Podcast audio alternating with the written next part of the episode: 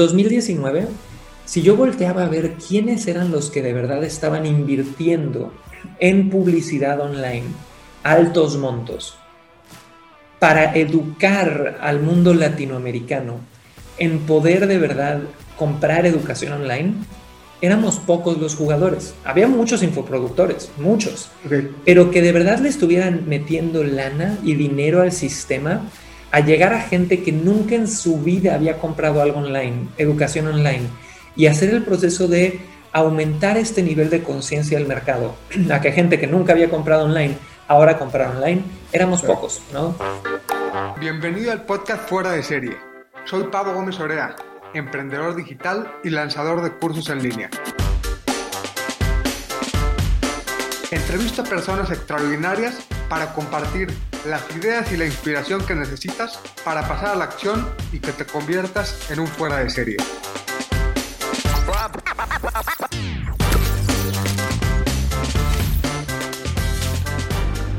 El día de hoy tenemos con nosotros a Chris Ursúa.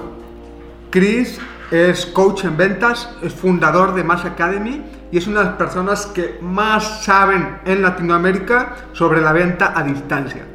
Con Chris hablamos sobre cursos online, hablamos sobre el futuro de los negocios digitales en Latinoamérica, también hablamos sobre mentalidad y sobre atención. Estimado Chris, bienvenido, qué gusto tenerte por aquí.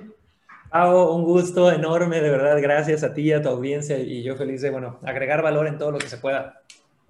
Oye, pues mira, les quiero decir que tengo buen rato siguiendo a Chris leí su primer libro, lo sigo también en su podcast, en redes, he tomado algunos cursos con su equipo y es un crack, es una eminencia del mundo digital en Latinoamérica y estoy muy agradecido de que nos regales de tu tiempo, Chris. No, hombre, me pusiste, me pusiste, la vara alta, compadre. Yo todavía me veo como el, chavo gordito de Cancún, México. Así que si te puedo ayudar en lo que sea, eh, pregunta y, y démosle para agregar valor. Pues mira, la verdad es que conecto mucho contigo, Chris, porque creo que tienes, has construido una marca y un, y un proyecto con Mass Academy muy congruente y que realmente se enfoca en superar las expectativas de lo que generas, de las expectativas que generas, siempre las superas con tus productos y eso a mí se me hace algo súper valioso en, en, el mundo digital. Así es que, pues gracias por estar aquí de nuevo. Gracias. Oye, Chris, antes de entrar ya en materia, quiero que nos platiques cómo está Guatón. Estoy preocupado por, por tu perrijo más antiguo. Gracias por preguntar. Y, chicos, para, todos los que apenas me están conociendo, yo tengo dos perros. Uno de ellos lo adopté literal afuera de un table dance. Yo no iba al table dance, pero iba pasando por ahí en Santiago de Chile. Ya era gordo, ya era viejo, ya tenía más de 10 años, tenía rastas, eh, eh, parecía Java the Hot de Star Wars y se llama Guatón y se ha vuelto más famoso que yo en redes sociales. Y al pobre Guatón, que ahorita ya tiene como 16 años y por ahí anda dormido, eh, ya, ya está en esa etapa donde los achaques son enormes, le diagnosticaron un tema del corazón hace un año, ahora es cáncer y estamos en este proceso de amarlo, honrarlo y que sus últimos años sean una chingonería y que no sufra. Pero gracias por preguntar, Dude, porque sí es, para los que amamos a los perros sabemos lo importantes que son. Sí, está grueso. Y luego también, pues, los perros son grandes maestros de la comunicación, ¿no? Aprendemos muchísimo de cómo conectan con las personas y cómo se ganan nuestro cariño, que es lo que al final queremos todos con nuestras marcas, ¿no? Y la gente piensa que yo soy buen vendedor. Guatón, no mames, este era un perro gordo de la calle. ¿Dónde has visto eso? Y, y cuando lo adoptamos veíamos que tiene una cara súper dulce. Así, entonces se ponía, cada que pasamos afuera de un restaurante con cara de no he comido en siete años por favor, alimentame. Y yo le decía, cabrón, si acabas de tragarte tres kilos de, croquetas, pero ese se sabe vender el hombre. Así que ha sido todo, amo los perros y tenemos otro border collie gordito, flaco, desmadroso por ahí. Entonces, eh, gracias por preguntar, de verdad lo valoro. Oye, a ver, Chris, tú has sido uno de los pioneros de los lanzamientos pues, digitales de infoproductos en Latinoamérica y quisiera saber cuál es tu visión de cómo te imaginas los siguientes dos, tres años de los cursos en línea en Latinoamérica. ¿Cómo crees que va a madurar esta industria y cómo te imaginas este futuro cercano? Mira, Eh, la, realidad es que siento que en Mass Academy, que es nuestra academia, eh, estamos en un lugar privilegiado. ¿Por qué? Empezamos hace seis años, cuando sí había gente ya vendiendo online. O sea, había un micro grupito de, algunos grandes amigos hoy por hoy, como Luis Eduardo, como Martitegui, como varias personas que ya vendían online. Eh, pero hace seis años siento yo que empezó como esta segunda ola de emprendedores digitales que arrancamos en el mundo online eh, y se hicieron diferentes grupitos, ¿no? Algunos grupitos ya no existen hoy por hoy, pero yo tuve el honor de entrar a un grupito de emprendedores con un chingo de valores y con un montón de ganas de sí tener impacto, eh, ayudar un montón a la gente y entendiendo que eso como síntoma tiene hacer dinero, ¿no? Entonces, hoy por hoy tenemos más de 45 mil estudiantes que les hemos enseñado a muchos de ellos a vender en Internet. Entonces, siento que el asiento donde estamos es muy privilegiado porque vemos cómo se mueve el ecosistema em, desde un lugar con mucho panorama. Entonces, te cuento un poquito mi visión, Pavo. En el 2019, si yo volteaba a ver quiénes eran los que de verdad estaban invirtiendo en publicidad online, altos montos, para educar al mundo latinoamericano en poder de verdad comprar educación online, éramos pocos los jugadores. Había muchos infoproductores, muchos, pero que de verdad le estuvieran metiendo lana y dinero al sistema a llegar a gente que nunca en su vida había comprado algo online, educación online, y hacer el proceso de aumentar este nivel de conciencia del mercado, a que gente que nunca había comprado online ahora comprar online, éramos pocos, ¿no? Estaba Juan Martitegui jugando un gran nivel, estaba un grupito muy interesante de hispanos en Estados Unidos liderados por Luis Eduardo, pero la verdad es que a inversiones altas eran pocos. Mucha gente hacía cosas orgánicas, mucha gente hacía afiliación, que pues sí, les daba ingresos a ellos, pero no avanzaba el mercado porque no educaban a gente nueva.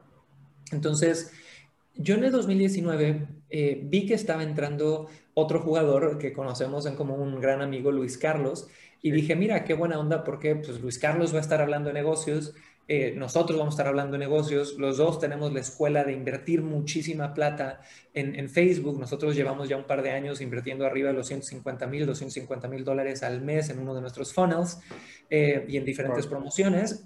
Esto va a hacer que la marea suba, es decir, que haya más gente abierta a querer invertir online y al mismo tiempo lo que se sabe y que creo que Érico Rocha lo explica muy bien, cuando la marea sube en el mundo de, de las ventas digitales, en este periodo en el tiempo sube para todos. ¿no? Claro. No es un punto de competencia de estarte peleando el uno con el otro, al revés. Yo vuelto a ver la primera generación de, estudiantes de, Luis Carlos en su programa y tiene muchísimos de nuestros estudiantes. Y yo sé que este es un ecosistema donde todos podemos agregar valor. Entonces, viendo, viendo lo que ha pasado en los últimos seis años, viendo que nos pegó la pandemia, aquí te van tres adivinanzas de, para mí, lo que va a pasar en los siguientes cinco años.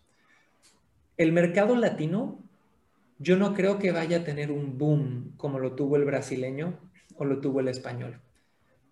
¿Por qué? Porque somos un mercado enorme, con diferencias culturales gigantescas y aparte de eso, con temas de crediticias, crediticios y demás muy diferentes. Entonces, yo no creo que vaya a haber un boom gigante. Yo creo que va a haber un boom continuo. Una maduración. Claro, o sea, más que imaginártelo como lo pasó, como pasó en Brasil o como de repente pasó en España, donde de repente llegan dos, tres emprendedores y ¡pum! En un año hay siete lanzamientos de millones de millones de dólares. Yo creo que más que que eso pase de la noche a la, a la mañana, va a haber una maduración, donde en los siguientes cinco años, aquellos que de verdad sean persistentes, que se den cuenta que no nada más es webinar, sino que es webinar, lanzamientos, funnels y es todo un ecosistema, van a poder constantemente hacer lo que nosotros hemos hecho, de tener una empresa que facture múltiples siete cifras anuales en dólares americanos y que poco a poco vaya escalando. Y de hecho yo creo que eso es mejor, Pau. ¿Por qué? Porque si yo vuelto a ver todos los casos de los grandes, incluso en Estados Unidos, de, en un, en un lanzamiento vendo 10 millones de dólares, lo único que hay es downhill después de eso. ¿no?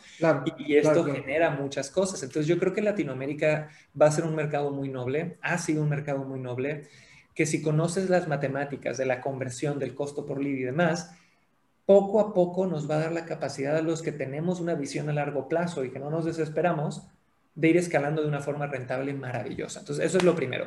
Lo segundo que veo es que va a haber una saturación de infoproductores, pero no, no la veo muy cercana. De hecho, eh, yo le compro los productos a todas las personas que considero relevantes en este mundo porque nunca dejas de aprender, pero también porque quiero ver el nivel de conversación que tienen sus estudiantes. Hoy por hoy estoy en todos los productos de negocios, de este tipo de negocios, y el nivel de conversación que veo sigue estando en un nivel bajo, en un nivel bajo a medio. ¿Qué es un nivel bajo a medio? Mucha gente hablando sobre cómo hago mi landing, cómo hago mi primer webinar, que no está mal, todos empezamos ahí. Pero si yo vuelto a ver el nivel de conversaciones en grupos que tengo con brasileños o con españoles, ya hay mucha más gente hablando de cómo voy de 6 a 7 cifras, cómo voy de 7 a 8 cifras. Entonces yo creo que en Latinoamérica va a haber una saturación de mercado pero va a ser en los siguientes cinco años probablemente. No lo veo venir con tanto, tanta ímpetu como el mercado español, que hoy por hoy se siente más saturado que antes. Y, y tercera cosa que yo compartiría aquí es, siento que el diferenciador más grande que va a venir a partir de ahorita para todos los que estén en el mundo de los infoproductores es qué tan rápido te vuelvas un experto en pedagogía. Porque si yo vuelto a ver el ciclo de vida de muchísimos de nuestros estudiantes y muchísimas de las personas allá afuera en general, que es, tengo cierta afición por algo o soy un experto en algo, lo quiero monetizar, entonces me meto de cabeza uno o dos años al mundo del marketing digital, aprendo webinars o lanzamientos o funnels o todo este tipo de cosas. Claro. Empiezo a lograrlo, ya después de un año, dos años ya lo entiendo, me empiezo a tener éxito, me emociono pero el 80% de tu energía, si no es que el 100%, está en cómo soy mejor marketero, cómo vendo más, cómo escalo más rápido, porque eso es lo que te da satisfacción. Y el 90% de los emprendedores pasan por un ciclo de 3 a 5 años antes de despertar y darse cuenta que el tamaño de tu lanzamiento vale madres. Si lo que estás entregando tiene una tasa de evolución alta, tiene una un bajo porcentaje de éxito, si estás cobrando tan caro por ego que la gente te cancela.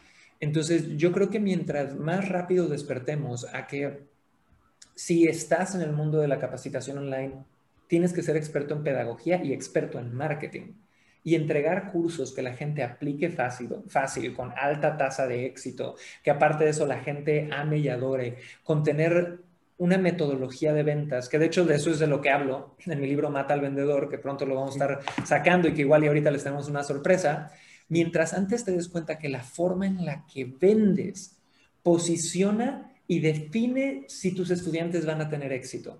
Mientras antes entiendas eso, que una palabrita que tú dices en tu pitch afecta si Juanito que te compró logra el resultado final o no. Mientras más rápido entiendas eso, pues más rápido vas a tener la mejor pinche fuente de marketing del mundo, que son clientes felices diciendo maravillas y compartiendo y teniendo éxito. Pero mucha gente se tarda cinco años en llegar a ese punto y yo creo que los que lo entiendan antes se van a comer al mercado porque en cinco años, mientras unos están enfocados nada más en vender y vender y facturar, los que estudien con nosotros van a estar enfocados en entregar y que no sea nada más un módulo del programa de cómo entregar, es neta dar resultados. Y yo creo que en cinco años se va a ver la diferencia en reputación, en branding, en resultados, en testimonios y en todo.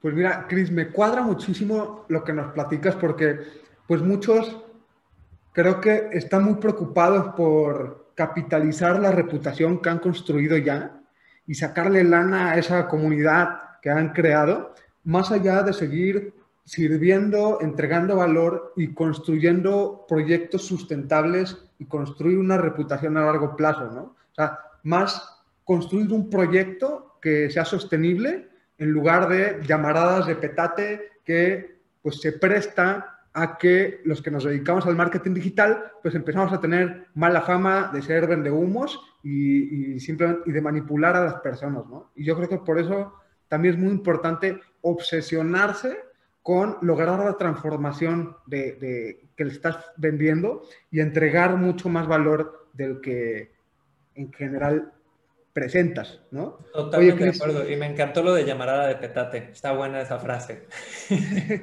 pues bueno, es que, es que lo veo con muchos que realmente hacen que sus proyectos parezcan que están estafando a los demás. Y ahí viene pues, el, el debate, ¿verdad? De la ética del marketing digital. Chris, ¿qué mentalidad debe de tener esa persona que está empezando a entrar en el mundo digital?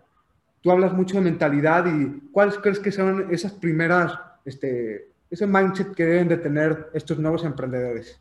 Súper, pues mira, yo tengo un, mastermind, de hecho vengo llegando antier de, de, un mastermind de tres días con puros empresarios, eh, algunos digitales, algunos tradicionales, pero que facturan más de siete cifras a ocho cifras.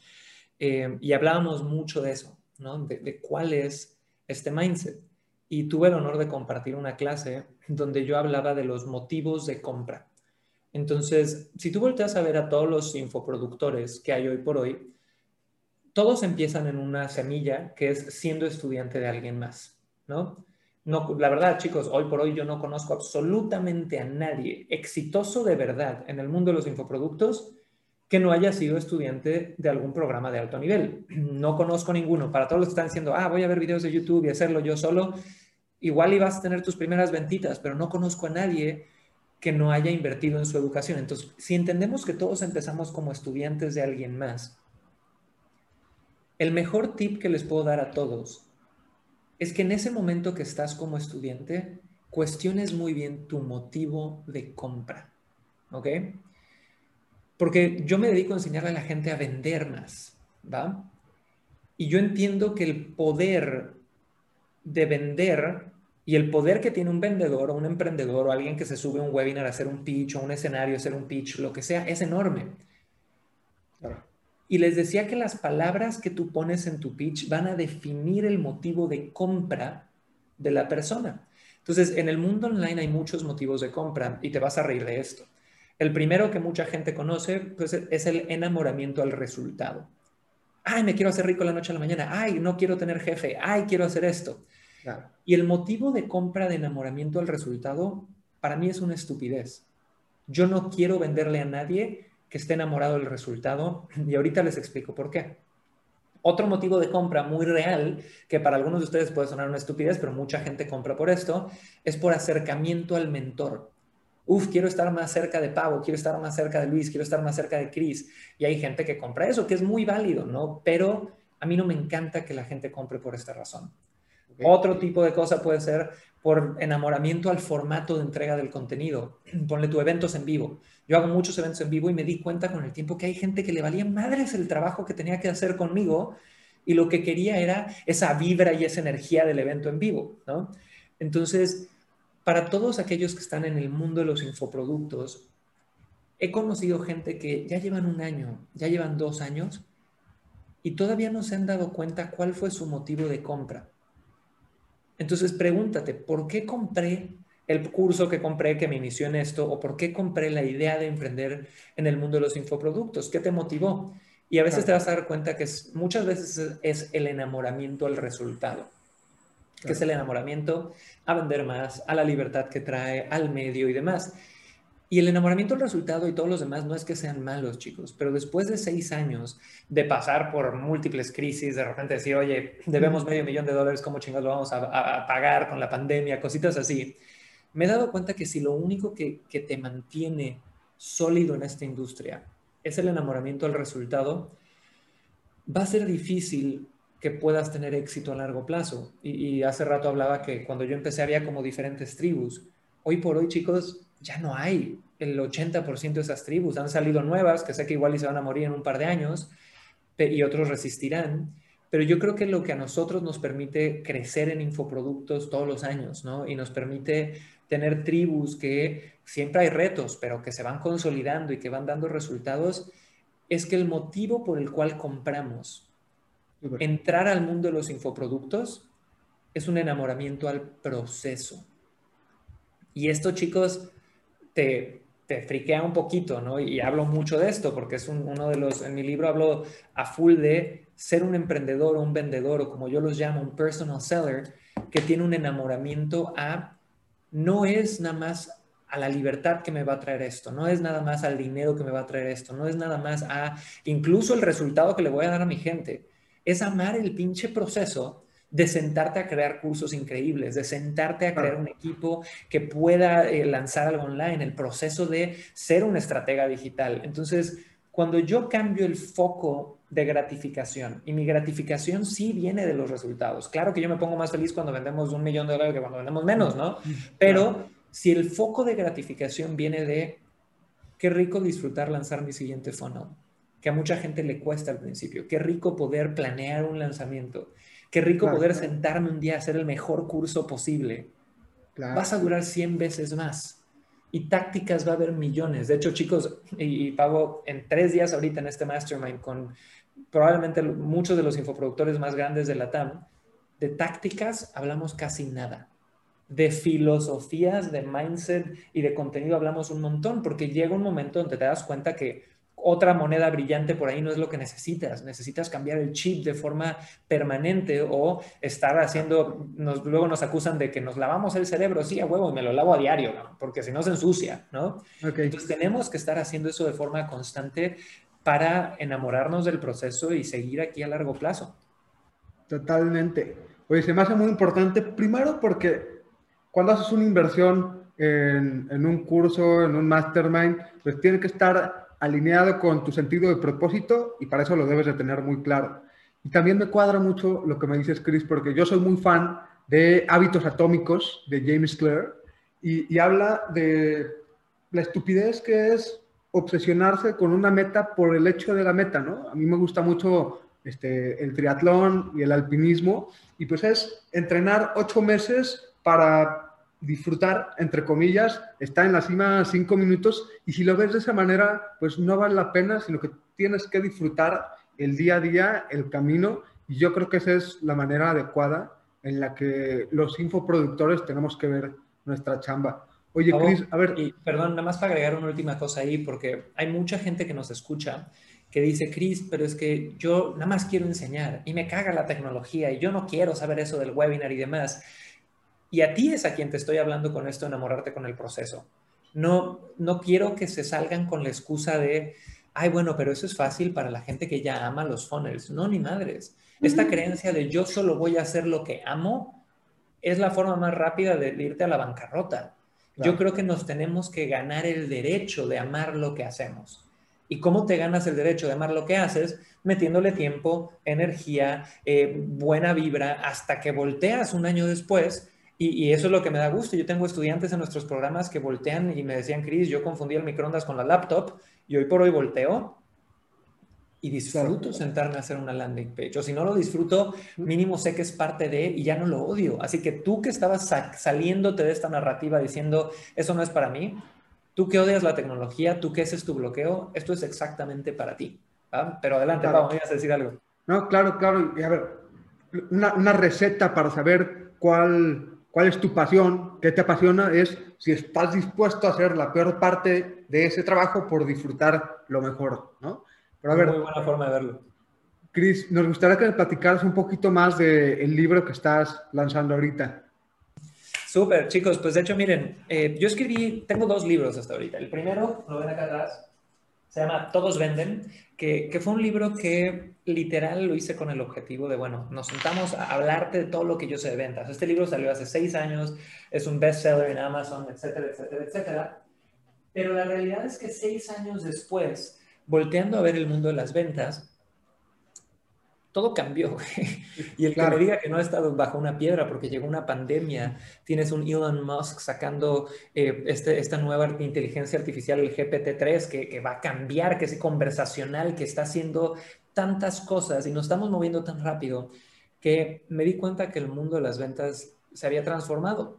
Y aunque hay ciertos principios de psicología y de persuasión que siempre están ahí, lo que nosotros hemos tenido el, privilegio de, de, liderar o de dar voz es un movimiento de gente que nos etiquetamos como personal sellers, que básicamente es alguien que evolucionó de las técnicas ochenteras, del, simbolismo que nació en Estados Unidos en 1950, del vendedor que perseguía, del vendedor que cerraba, del vendedor que te dejan en visto, y evolucionó a ser el vendedor que vienen a ti, que no tienes que cerrar a nadie, sino que nada más inspirar a través de ciertas técnicas y que aparte te das a desear. Entonces, lo que hicimos fue escribir este libro, que me encanta porque aparte de la portada es rojo comunista, ¿no? Y yo no creo en, mucho en la izquierda, eh, creo más en la evolución a un capitalismo social y sustentable, pero este libro, chicos, lo estamos sacando desde otro lugar, seis años después. No me interesa que esto sea un bestseller, no me interesa vender este libro, me interesa que el mensaje llegue a un chingo de gente. Entonces, durante este mes vamos a estar regalando este libro a todos y lo único que tienen que hacer es ir a mataalvendedor.com, tal cual, mataalvendedor.com y van a poder descargar el libro en PDF y aparte les regalamos un masterclass que explica los principios de lo que es ser un personal seller. La neta, chicos, es que es un libro que te puedes leer en una hora. Es un manifiesto sobre cómo tienes que evolucionar tú a nivel mindset, a nivel tácticas, a nivel expectativas de lo que es vender, para neta poder conectar con esta habilidad que, chuta, es la número uno para generar abundancia en la vida. Señor, esto se llama Mata al Vendedor y te explico por qué hay que matar al vendedor dentro del libro, pero vayan a mataalvendedor.com eh, y espero que de verdad le saquen mucho valor a eso. ¿A partir de cuándo va a estar disponible, Chris? Va a estar disponible, eh, el lanzamiento lo vamos a estar haciendo durante el mes de mayo, que mayo es mi cumpleaños. Entonces, matalvendedor.com va a estar disponible durante el mes de mayo y vayan y véanlo. Y si escuchas esto después, igual ve el link que seguramente tendremos algo para ti, igual y cambia con el tiempo, pero eh, algo tendremos en matalvendedor.com. Súper. Oye, Chris, hace unas semanas vi pues un, una historia que lanzaste que hablabas sobre la forma en la que captas la atención te determina. A mí el tema de la atención, pues digo, se ha, se ha convertido en una moneda de cambio y, abre muchos debates, ¿no? Pero ¿por qué dices tú que la forma en la que captas la atención te determina pues como vendedor y como persona? Total, eh, de hecho ese tema me apasiona ahorita y te lo pongo en mi filosofía. Cuando nosotros llegamos a, cualquier negocio, todos tenemos que entender que estamos en el negocio de transformar atención en dinero. Si yo no tengo eyeballs, si la gente no me está viendo, es imposible que yo obtenga dinero. ¿no? Necesito atención. Atención es el primer paso y es una moneda de cambio, tal cual dice Pablo. Pero hay muchas formas de obtener atención. Y la obtención, la atención, la obtención, está bueno ese término, la atención lleva consigo el proceso de que la persona a quien le llamas la atención te etiquete. ¿Ok? Y eso es bien importante entenderlo. Porque si yo genero atención por generar atención, lo que va a pasar es que no soy muy consciente de cómo me está etiquetando la gente. Y la gente hace una decisión de quién es Cris y de quién es Pavo en 30 segundos. Y a veces es una decisión tan fuerte que no te voltean a ver nunca más que no van a ir a tu webinar, que no van a consumir tu lanzamiento solo por cuál fue el gancho con el cual llamaste su atención. Entonces te doy un ejemplo. Hay un emprendedor en el mercado que no, diré nombres nada más por ser profesional, que yo quiero mucho a nivel personal, lo conozco poco, pero se me hace un tipo súper profesional, súper inteligente, pero que él decidió que para su negocio él va a utilizar algo que llama, yo lo llamo marketing tipo tabloide. ¿Qué es el marketing tipo tabloide?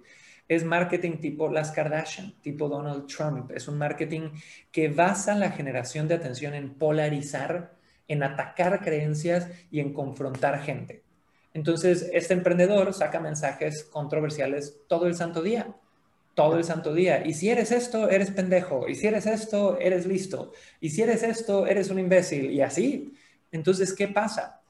La gente que conecta con él conecta de forma súper profunda pero al mismo tiempo enemista y, se gana una de enemigos gigantescos. De hecho, hace poco a este personaje lo invitaron a cierta interacción con otro que lo hizo añicos o, le dio muy duro en un debate y salieron todos sus haters a hacerlo mierda, porque no puedes estar cinco años polarizando tan duro sin tener ahí gente dormida lista para ver cuándo te pueden humillar.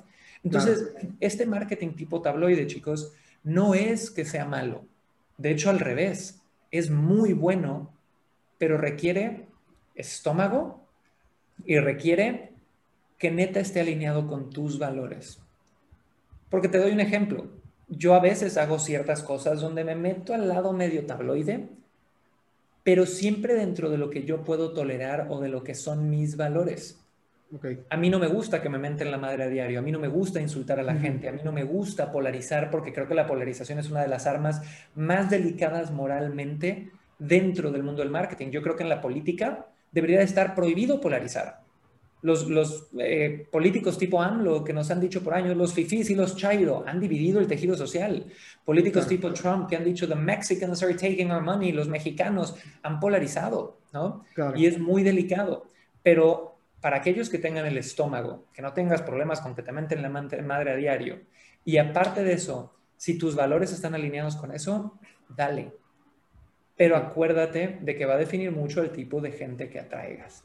Y la gente que se atrae por el chisme, por la agresión, por la polarización, adivina qué, es gente que le gusta el chisme, la agresión y la polarización. Y luego existe otro tipo de marketing, que este marketing es el que yo llamo marketing más profesional o el marketing profesional. Que si yo volteo a ver eh, personas que hagan esto, Brandon Burchard, Evan Pagan, ¿no? Matty Forleo, es gente en el mercado americano que nunca los vas a ver yéndose al lado tabloide del chisme, del entretenimiento, del ataque, de la negatividad. Mantienen una imagen muy profesional, mantienen una imagen muy alineada a sus valores no montan personajes, son dentro de lo que ellos son y pueden, quieren compartir ellos. Pero ese marketing también tiene un chingo de riesgos. ¿Por qué? Porque es el marketing cómodo, es el marketing de los miedosos, es el marketing más fácil de hacer y es el marketing más saturado allá afuera. Entonces, ¿qué es lo que tienes que hacer? Entender que hay dos formas de, de atraer la atención. A través de este tema tabloide y de ruido y del gancho, y tiene su costo, tiene sus pros, tiene sus contras, tiene sus momentos y entender que hay este marketing profesional, que tiene sus pros, que tiene sus contras y demás. Te doy un ejemplo. Yo no suelo hacer cosas demasiado, en especial polarizadoras, porque no me gusta insultar a la gente, no me gusta atraer gente respetuosa de un nivel académico más alto, ¿ok? Pero sí polarizo cuando veo la necesidad. Y, y doy un ejemplo. Yo a nivel político estoy muy en contra de toda esta izquierda que ha, nacido en Latinoamérica, porque lo veo peor incluso que el capitalismo o la derecha actual. Lo veo como usando estrategias de marketing, alimentándose del resentimiento, polarizando, eh, en vez de decir vamos a evolucionar este capitalismo que nos ha dado la abundancia más grande que hemos vivido con sociedad, incluso en los sectores más pobres. El más pobre hoy tiene 10 mil veces más que el más pobre hace 200 años. Y veo a este lado de la izquierda latinoamericana diciendo, en vez de mejorar lo que ya tenemos, polaricemos. A la mierda con ellos y, nosotros somos el pueblo bueno. Claro, entonces en vez de evolucionar y seguir construyendo, polarizo y jodo el, el, tejido social. Entonces yo hice un video sobre el marketing de AMLO, de Andrés Manuel López Obrador, y eh, lo saqué hace un año. Hoy por hoy me siguen lloviendo mentadas de madre porque la gente entendió lo que quiso entender y porque este hombre tiene una base de fans que no escuchan otros argumentos, ¿no? Y malinterpretaron lo que yo digo y hay mil cosas, pero fue interesante porque tiene 12 mil comentarios donde 10 mil me mentan la madre, pero tiene 9 mil shares donde cada persona que lo comparte es alguien diciendo estoy de acuerdo con esto. Entonces, ¿por qué me atreví yo a hacer eso hace un año? Porque va acorde a mis valores. Porque sí quería yo poner ese mensaje allá afuera. Y, si y me, ha, dicho gente, yo no te compré porque opinaste mal de AMLO. Qué bueno, compadre. Hay un chingo de nosotros que sabemos que hay otras formas de ver la vida. Y si tu postura política jode que compres a alguien que te puede servir, pues eso es tu creencia y es tu problema y es tu bronca. ¿no? Entonces, el tipo de atención que generas va a definir al cliente que atraes, va a definir la reputación que tienes, va a definir eh, todo. Es bien importante poder analizarlo. Buenísimo. Oye, pues a ver, al final creo que se trata de saber que la reputación online sostenible es una carrera pues, de, largo, de largo alcance, de larga distancia y, que pues, vas, vas también pagando el precio de, de la polarización que tú generes. Oye, Cris, pues mira, quisiera ser muy respetuoso también con tu tiempo y ojalá en otra ocasión pudiera platicar. Yo también soy madrugador y me gusta mucho este, tener mi rutina este, para hacer oración, para leer, para hacer ejercicio. Ya lo platicaremos en otro momento. Pero pues quisiera hacerte una última pregunta, Cris, de cuál crees que sea esa receta de Cris Ursúa para hacer un fuera de serie en el mundo de los negocios online? primero que nada, gracias por, por, el tiempo, gracias por las flores y, de verdad eh, te, honro mucho. Y chicos, a toda la audiencia de Pavo, tienen un, ser humano con un corazón enorme aquí, con muchísimo conocimiento técnico también, así que síganlo, háganle caso eh, y gracias de nuevo por, por permitirme estar aquí. Entonces, si yo te tuviera que decir un secreto, una receta, lo que sea, yo no creo ser el más inteligente, yo no creo ser el más tecnológico, yo no creo ser ni siquiera el más ágil mentalmente, pero sí estoy seguro, y, de nuevo no, no quiero irme a un argumento de meritocracia que puede ser muy cuestionado, sí estoy seguro que soy más persistente que el 90% de la gente allá afuera. Y hoy por hoy hay un ataque filosófico hacia esta meritocracia y dicen, ah, lo último que necesitamos es un hombre blanco hablando sobre la meritocracia y el échale ganismo y todo este tema de, es que échale ganas es muy jodido como comentario porque eh, hay gente que no le puede echar ganas, pero la neta, chicos, este échale ganismo no es algo nuevo. Y, la meritocracia tal cual como un sistema, y para los que no sepan qué es esto, se los explico rápido, la meritocracia es un, sistema de pensamiento donde la gente jura que todo lo que ha tenido en su vida y ha logrado viene de echarle ganas, ¿no? Del, mérito que tienen por haber trabajado duro. Y yo creo que la meritocracia definida de esa forma está incompleta. Porque si tú volteas a ver a gente como Bill Gates, a gente como Jeff Bezos, como Elon Musk, todos ellos, algunos son más arrogantes con esto que otro, pero yo me acuerdo mucho de ver a Bill Gates admitir que él no es el mejor programador del mundo, pero que sí fue bien pinche persistente, que tomó muchos riesgos que otras personas no se atrevieron y que hubo un factor de suerte. Y esto es lo que yo quisiera dejar aquí. Yo no creo en la meritocracia bajo su definición tradicional. Yo creo que es una fórmula. Y la fórmula es trabaja un chingo, sé súper persistente, échale muchas ganas, más suerte. Pero también soy consciente, y, no es por hacer menos a nadie, y no voy a ser arrogante como para decir que puedo saber cuál es la ética laboral de todo el mundo, pero sí, sí tengo un panorama de nuevo de haber visto 45 mil estudiantes con metas de vender más, ¿no? Y, de llevar seis años donde he invertido más de, no sé, 380 mil dólares en mi educación y he estado en grupos de estudio y de trabajo, donde trabajé ocho años en corporativo. Y la neta, la gente ama su zona de confort. Y no tengo un pelo en la lengua en decir que es bien pinche fácil resaltar si te apasiona algo y se le echas un chingo de ganas a lo largo del tiempo. La gente se rinde muy fácil, se mete muy rápido a su zona de confort. Así que va a sonar bien pinche básico. Y es, no te canses, no gana el que va más rápido, gana el que menos rápido desacelera. ¿Me explico? Es, esto es una, una, visión a largo plazo de sí estar tomando riesgos calculados, de sí estar viendo cómo ser relevante cada año, de sí ver cómo crecer y de moverte rápido.